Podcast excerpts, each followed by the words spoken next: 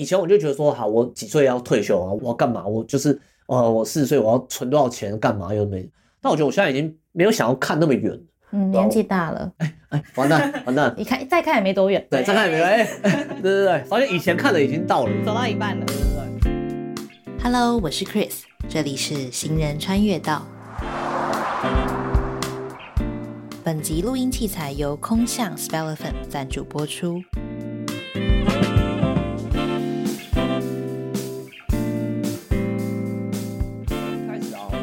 可能还没有那么懂，就是比如开工作室要准备什么，所以说会觉得说开公司是什么东西离你很远这样。应该是说你在还没有开工作室之前，或者甚至回到你在内云的公司那边工作的时候，你曾经有想过有一天要自己当老板吗？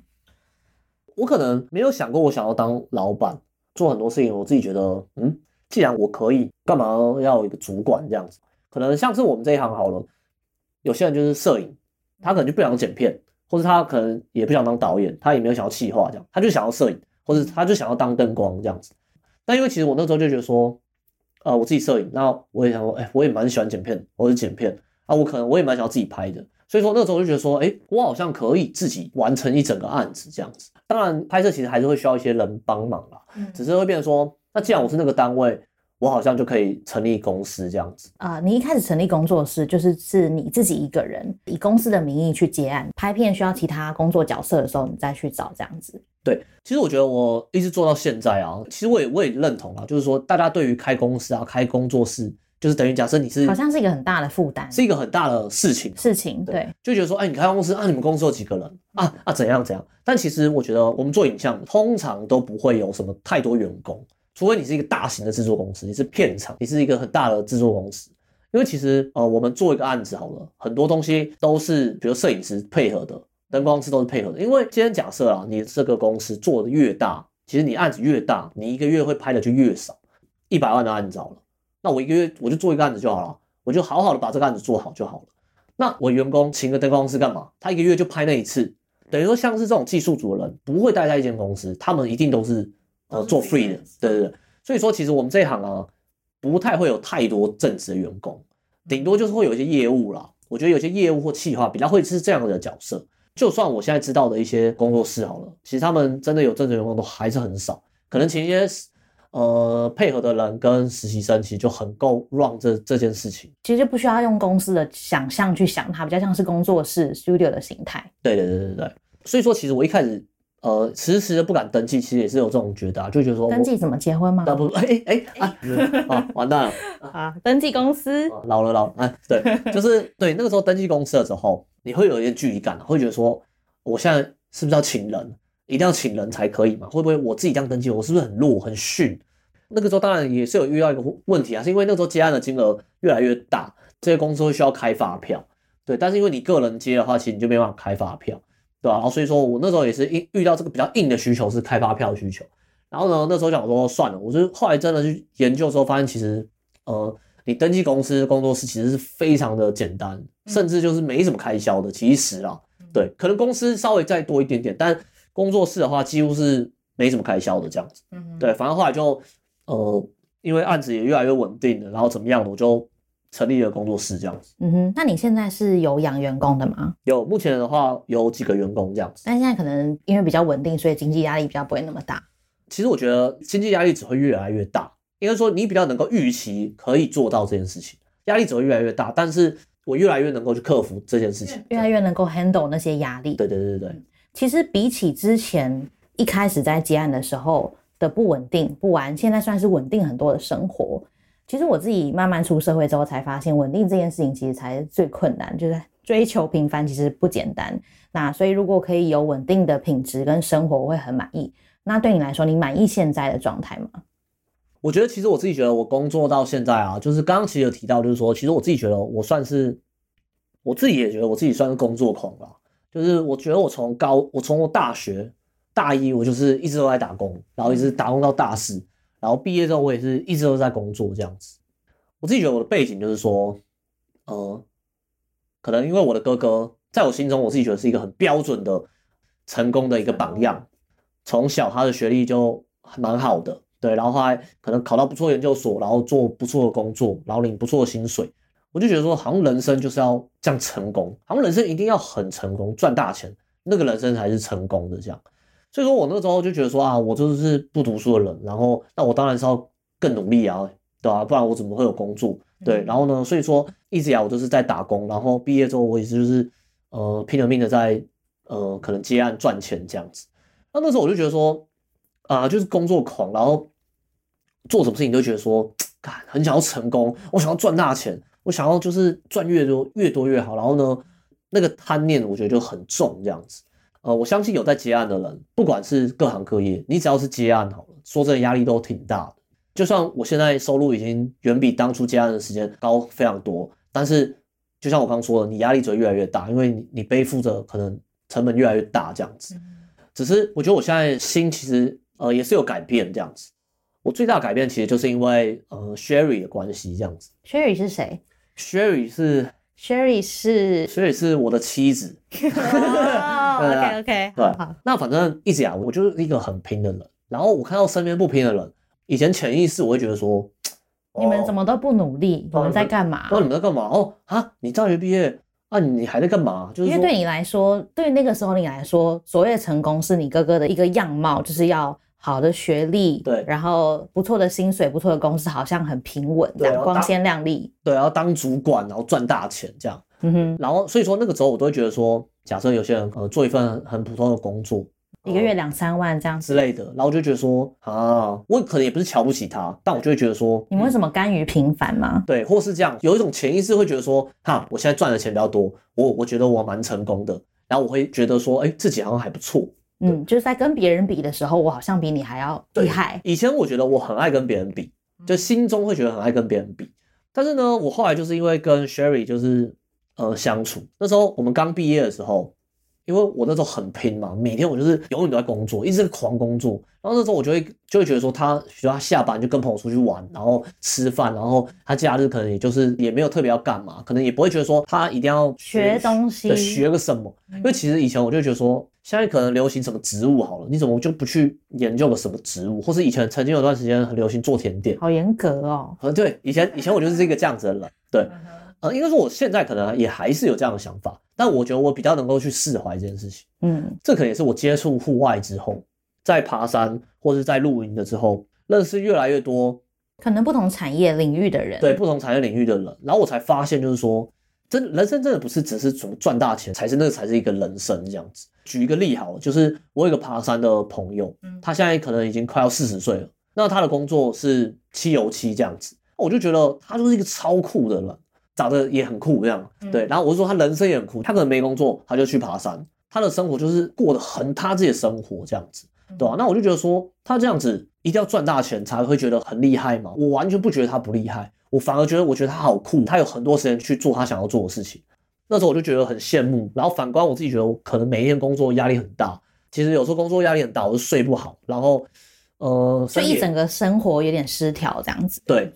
然后呢，我刚刚有提到，就是说 Sherry 他其实就是我就是属于那种我会去听一些什么创业的那种分享、演讲、论坛，嗯。然后听完我会满腔热血，就觉得说靠，我就要创业、啊，心里有一把火，对我要冲冲冲啊。冲啊，人家对要冲啊！对，对，但是我以前就会觉得说，大家听完这种演讲都是会满腔热血，但我后来才发现，其实像 Sherry 可能他就不是一个听完这个演讲，他会觉得说，哦哦，我就要去创业，他可能只会觉得说，哦，这个人生好像还不错，嗯哼，，但他不会觉得这就是他想要过的人生。嗯哼，对啊就是说精彩的人生不一定是你拥有了多少东西，你拥有多少资源。然后我觉得其实应该也不是说，呃，你喜欢去听那些演讲，然后觉得热血沸腾，好像哦被别人拉着走这样子错的或者怎么样。我觉得那一定是因为你自己其实是有喜欢，所以你会觉得被热血沸腾到。但你现在是比较发现说，哎，每个人都有他自己的喜好。跟他的环境造成他现在的生活会是什么样的状态，你比较能够了解这件事情。对啊，我就理清的啦。我一直到现在，其实我已经不太会，呃，比如说一直拿自己要跟人家比比较，对，那我现在我就觉得说，嗯，我就好好过好我的生活就好了。我也看开啊，就会觉得说，好，假设我现在工作就是在拍影片好了，但是因为其实像我，其实蛮喜欢户外的，不管是爬山或露营这样子，那我就觉得说，那好，我用我闲暇之余去经营我的频道去做这个东西。那或许我可能以未来几年，我就可以去投入这个产业，那也 OK。那现阶段我在做这个东西，对我来讲就是把自己当做是一个上班族这样子。我觉得不管怎样，我觉得我已经不会。以前我就觉得说，好，我几岁要退休啊？我要干嘛？我就是，呃，我四十岁我要存多少钱？干嘛又没？但我觉得我现在已经没有想要看那么远。嗯，年纪大了，哎哎，完蛋 完蛋！你看再看也没多远。对，再看也没哎，对对对，发现以前看的已经到了，走到一半了。对对对，我觉得我现在就是好好的把我的现在的日子过得充实踏实。呃，我还是很努力的在工作，但我觉得我已经没有像以前，就是比如说，呃，会压力大到就是很影响到生活的那种状况。所以你算是蛮享受现在的状态，工作跟生活的一个状态。对，我觉得我现在算是也是因为可能现在员工能够负担比较多东西了，然后我自己的时间就变多了，对吧？那我利用我自己的时间再去做可能像我频道的东西，那我觉得，呃，我自己觉得我现在还算蛮健康的心态在工作上面。嗯哼。那你现在要工作之余，你还要经营频道，你会觉得有压力吗？其实我觉得真的不会，我觉得做自己的频道啊，我觉得那才是，才是我觉得很踏实的东西，对吧？就是说，呃，那就是你的东西这样子。我觉得有时候，有时候我工作很累的时候，我在做我自己的东西，我反而觉得我沉浸在我自己在用我自己的东西的里面，对吧？因为我觉得那就是我东西啊。我就我有时候我觉得我用我自己的东西反而比较踏实这样子。因为有时候你用帮客户用东西好，那个东西不一定是你喜欢的，或是有的没的东西，等于你是你就是为了赚钱而去做那件事情，对吧？但真的自己在拍自己，呃，比如像我，我要分享一个帐篷的资讯好了，我在那边上网做功课，然后真的在拍的时候分享，我觉得那都是我发自内心，然后我觉得有趣，我想跟大家分享这个东西，就有点像是呃，可能画家他在画自己的创作，他不会觉得累这样，他会觉得。呃，很有成就感，有点像画画、写日记啊的感觉。对，我觉得我自己觉得做自己的东西是还蛮快乐。嗯哼，我觉得它有个原因，就是因为现在这个东西它并不是你主要的经济来源。那如果有一天它变成了，你现在有想要往这个方向走吗？就是希望它可以慢慢开始有一些收益。嗯，其实我觉得现在是有一些收益，只是就是说我目前是没有靠这个做我的经济来源为主这样子。但是未来我我也是觉得说，我现现在有觉得说。呃，好像可以慢慢的去多花一点心思在这件事情上面，这样子。嗯，所以之前都没有在认真做这样。我觉得，对啊，之前这我也承认啊，承认承认。应该说工作太忙了。对。如果现在啊，我们排除掉经济压力，你可以不用为了钱而工作，你现在最想要做什么？躺平。躺平啊，躺平，躺平的世代，抱着抱着猫，抱着猫，抱着猫。我现在最想做的事情哦，我自己会觉得说，我蛮想要做户外的，不管是户外用品，或是跟露营或是登山有相关的东西，我想要，我想要从事这些。我希望我可以一直去户外，不管是爬山或是露营，都蛮想要，就是多接近户外的。嗯哼，你刚好提到说，其实你一开始选择。呃，影像传播学习，其实你并不是因为你真的很喜欢，所以你选可能就是一切就是刚好符合，你就进来了。那你会觉得你现在有 enjoy 在做这件事情吗？呃，我觉得这是影像对我来讲，现在已经是我生活的一部分。所以说，其实虽然说误打误撞，我还是很感谢，就是说冥冥之中，我就是莫名其妙的走到这一步。其实现在想一想，我觉得如果当初我没有拍片好了，我说真的，我可能现在不会有这些人生的改变或是想法，对吧？我可能会一直活在很沮丧的呃生活里面，因为以前我想象中就是那样子嘛，就是啊，我可能我没有我没有读到一个可能什么台新交城镇的大学，然后呢就读私立大学，然后毕业以后就做一个基层员工，然后可能做个好几年，我说不定也无法成为什么主管之类的，我可能会一直活在这样子的。框架里面，那我觉得像读影传，你学了一技之长，才会发现其实世界更大，嗯，让你接触到很多不一样领域的东西。对，然后就觉得说，其实好像你你会更清楚知道，就是这世界其实很大了，很多工作真的是有很多方式可以让你好活在这个世界上，嗯哼。那现在，请你想象，你如果回到大学刚毕业的时候。你会对那个时候的自己说什么，或者是呃，maybe 现在也想要往影视产业发展年轻人，你会对他们说什么？其实我觉得现在刚毕业的，如果你是学这个相关的人，他们面临到的跟我们当初的那个状况其实是差蛮多的。我们那个时候其实器材都还很没有那么好。很高炸那种。对反正如果是影像相关的人，反正我这讲的可能有点太专业了。我们刚好毕业的时候处在一个器材的转捩点这样子，然后就是从我们毕业那个时候，刚好器材一些高阶的技术被下放到中等价位的器材里面之后，然后伴随而来的也是全世界 YouTube 的呃文化的兴起这样。等于说你比较好入手一个很好用或者比较高阶的器材。对，那个时候对我们来讲，呃，也是刚好就是说整个市场上开始大量的需要影片，所以说其实那个时候我们刚好是处在一个这样子的阶段。但我觉得现在的话，这个市场已经越来越成熟了，满街都是摄影师了。现在你要跨入这一行，那个门槛是非常的低。以前你要买到一台可以拍广告的相机，好了，对吧？是先不说多少钱，是根本买不到。但现在其实你花可能十万块内的相机，已经可以做到这样子规格的广告了，就变成说这门槛相对变得很低。就是器材的普及跟我们那个时候根本就没有什么 YouTuber 嘛，那更何况就是你的所有资源就是要你，比如说你去片场，你要去跟一些不管是学长姐或者怎么样去跟片，才可以学到的一些技术。你现在真的是 YouTube 随便一打，你就是各式各样教你怎么拍，教你怎么打光，教你怎么剪接这样子。对，那等于说现在资源我觉得是非常的非常多，非常多，成本要低。变得很低，就以至于我觉我觉得现在竞争力就会变得很大这样子。嗯那我自己觉得，如果是我现在要跟现在毕业的可能学生，呃，刚开始接触这一块的人，想要分享我自己的心得的话，我自己觉得就是说，可以就是找到一个兴趣吧。可能你毕业之后，跟你现在同样的剪接水准或是拍摄水准的人，很多，满街都是，大把大把。大把大把，对吧？那就多几万人在在分这杯羹。那你可能很强，但是可能各各个学校的人都有跟你一样程度的人，就比如说，我自己觉得更需要多充实自己的，不管是兴趣，或是你有没有，要多看看。比如说可以找到自己想要的东西吧，不管是户外，或是你可以拍食物，就是宠物，比如说车子之类的，对你找到一个兴趣，然后呢去做那个东西，嗯哼，对吧？应该就是说现在成因为成本门槛低，影像需求大，然后竞争也大。那你在跟大家都一样水平的状况下，你要怎么样脱颖而出，找到你自己的兴趣，培养你自己的美感，你喜欢的东西，才能够有机会可以变成保洁。哎，不是，没有，没有，我也没没有很成功了，没有很成功。对，然后我我自己觉得也蛮重要的一件事情是，我觉得要学会经营自己啊。对对对，就是说，你你至少要学会分享自己的呃生活这样子，不一定要想要当什么网红，那也没关系。但是你要学着呃经营一下，可能你自己这样子，让身边的人可能看至少知道你在干嘛这样子。因为其实现在这个时代就是说，呃，社群这种东西变得很呃很泛滥哦，对吧、会变得说人人都是你怎么样，就很多人追踪或干嘛的，这个门槛变得很低。那你能不能够简单的去经营自己，我觉得也蛮重要的。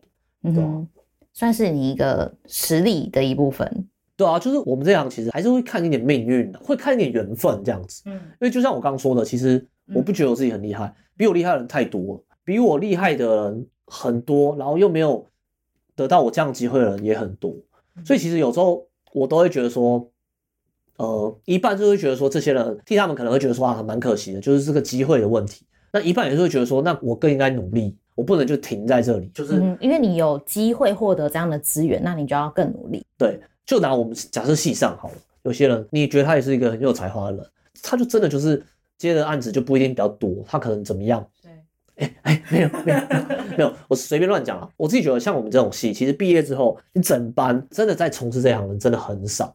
但你说那些没有在做的人，他们就能力就比你差吗？我觉得也没有，就他们可能也很有才华，真的就是没有其他的案子，对吧、那我不想成为一个我只是靠幸运而这样子的人，因为我自己知道，可能有些更有才华的人，他们就刚好没有这个机会。那我觉得我更应该要珍惜这些机会，然后好好提升自己，这样子。那今天非常感谢宝洁来到行人穿越道。最后的话，我们就请宝洁再分享一下他的 Jump NBJ and Sherry 的频道。目前是有一些计划啦，也然后也是越来越多产品的合作这样子，所以就是希望大家，呃，如果想要知道一些跟户外相关的知识或者是一些产品的分享的话，就是可以再看一下我们的频道这样子。追踪订阅 Jump NBJ and Sherry 一号牛宝洁，一号牛宝洁 哎，谢谢。喜欢这个节目的话，也请分享给你的亲朋好友哦。我是 Chris，这里是行人穿越道，我们下次见，拜拜。